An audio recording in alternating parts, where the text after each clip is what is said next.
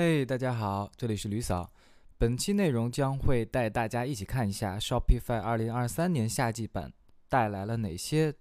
重要的更新内容。这篇内容也是十分的新鲜哦，因为也是在中国时间今天的凌晨，Shopify 才刚刚做了正式的版本发布。我们话不多说，直接进入主题。我大概分了四大趴来，大家一起一块儿去看一下这次版本更新。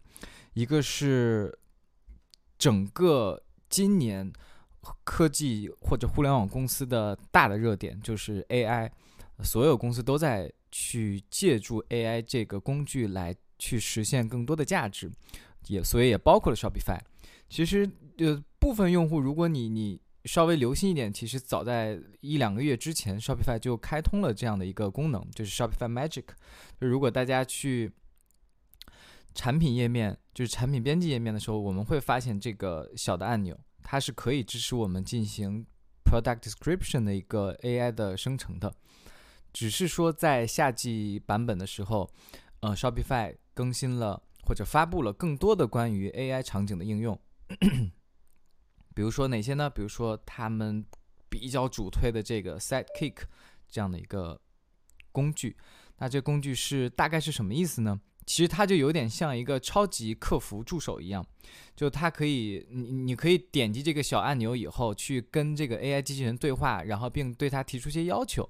那可能常规来讲，可能 AI 机器人它更多会文字性的告诉你啊你要怎么做，只是在这个 Sidekick 中，它会直接帮你生成一套解决方案。比如说它演示这个，你能不能帮我生成一个，呃，所有的 Summer Sale 的百分之十的折扣，然后它啪就是给你直接生成出来，你可以点击这个东西。直接就就生成了，当然也会有很多其他类似的功能，比如说让它直接去帮你生成博客。只是目前这个功能处于一个早期内测阶段，如果大家有兴趣的话，可以进入官方进行一个嗯白名单的申请。OK，那其他的 AI 场景它也有提到，除了刚才讲到的 Product Description，其他的包括比如说 AI 的客服体系，你可以在这个 Inbox 里面直接以 AI 的客服方式来回答这个客户问题，包括你在写 email 的时候，也可以借助 AI 来直接帮你快速的生成 email 的内容。然后其他的像 blog 也好呀，然后什么 FAQ 啊等等，它都可以全场景的利用 AI 了。关于这个 Shopify Magic 的一些其他的疑问，也是我自己的疑问，然后官方其实也有回答，比如说，呃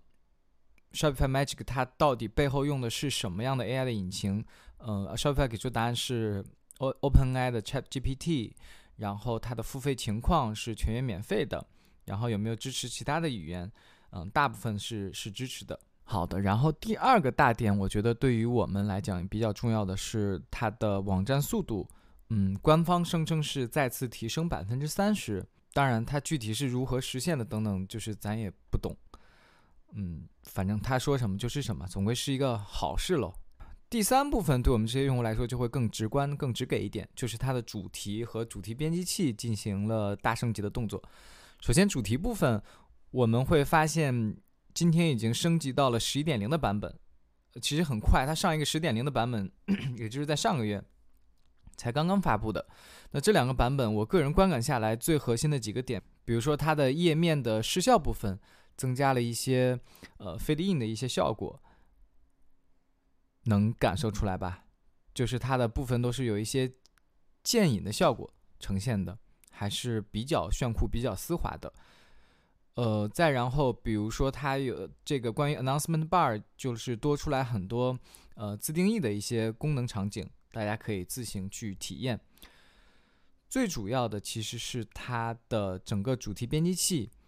整体的 UI UX 和它部分功能的更新。更新的程度还是蛮大的，比如说，在这里它会给你很多，嗯，自定义适配的一些呃功能，比如说你针对某一个国家市场来进行不同的主题的适配，然后再直观一点，比如说我们去 add section 的时候，会发现这里就多出来一些场景的示例，就是让新人更加直观的了解，哦，原来这个东西是是这个效果。然后 Shopify 也同时画饼了一个新的功能，就是这种可以无脑拖拽式的这种设计，但这个功能可能在嗯今年年后一点才会更新出来。第四部分的话，就是官方又嗯更新以及发布了更多的小的插件，比如说像这个 Shopify 的 Subscription，就是嗯订阅制的这种，包括像呃搭售，然后像这个官方的联盟营销，也做了一些很很多的升级。就如果大家已经正在使用，因为它是一个大概两三个月前就发布的这款插件，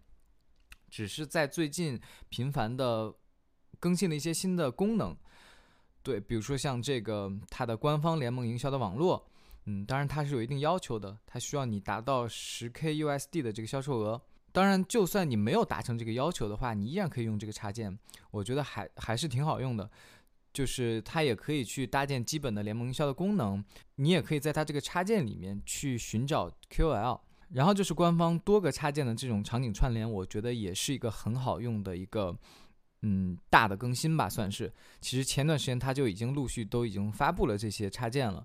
呃，比如说最核心的就是这个 automation。那这 automation 其实就是能够帮助你，比如说包括你的邮件的订阅，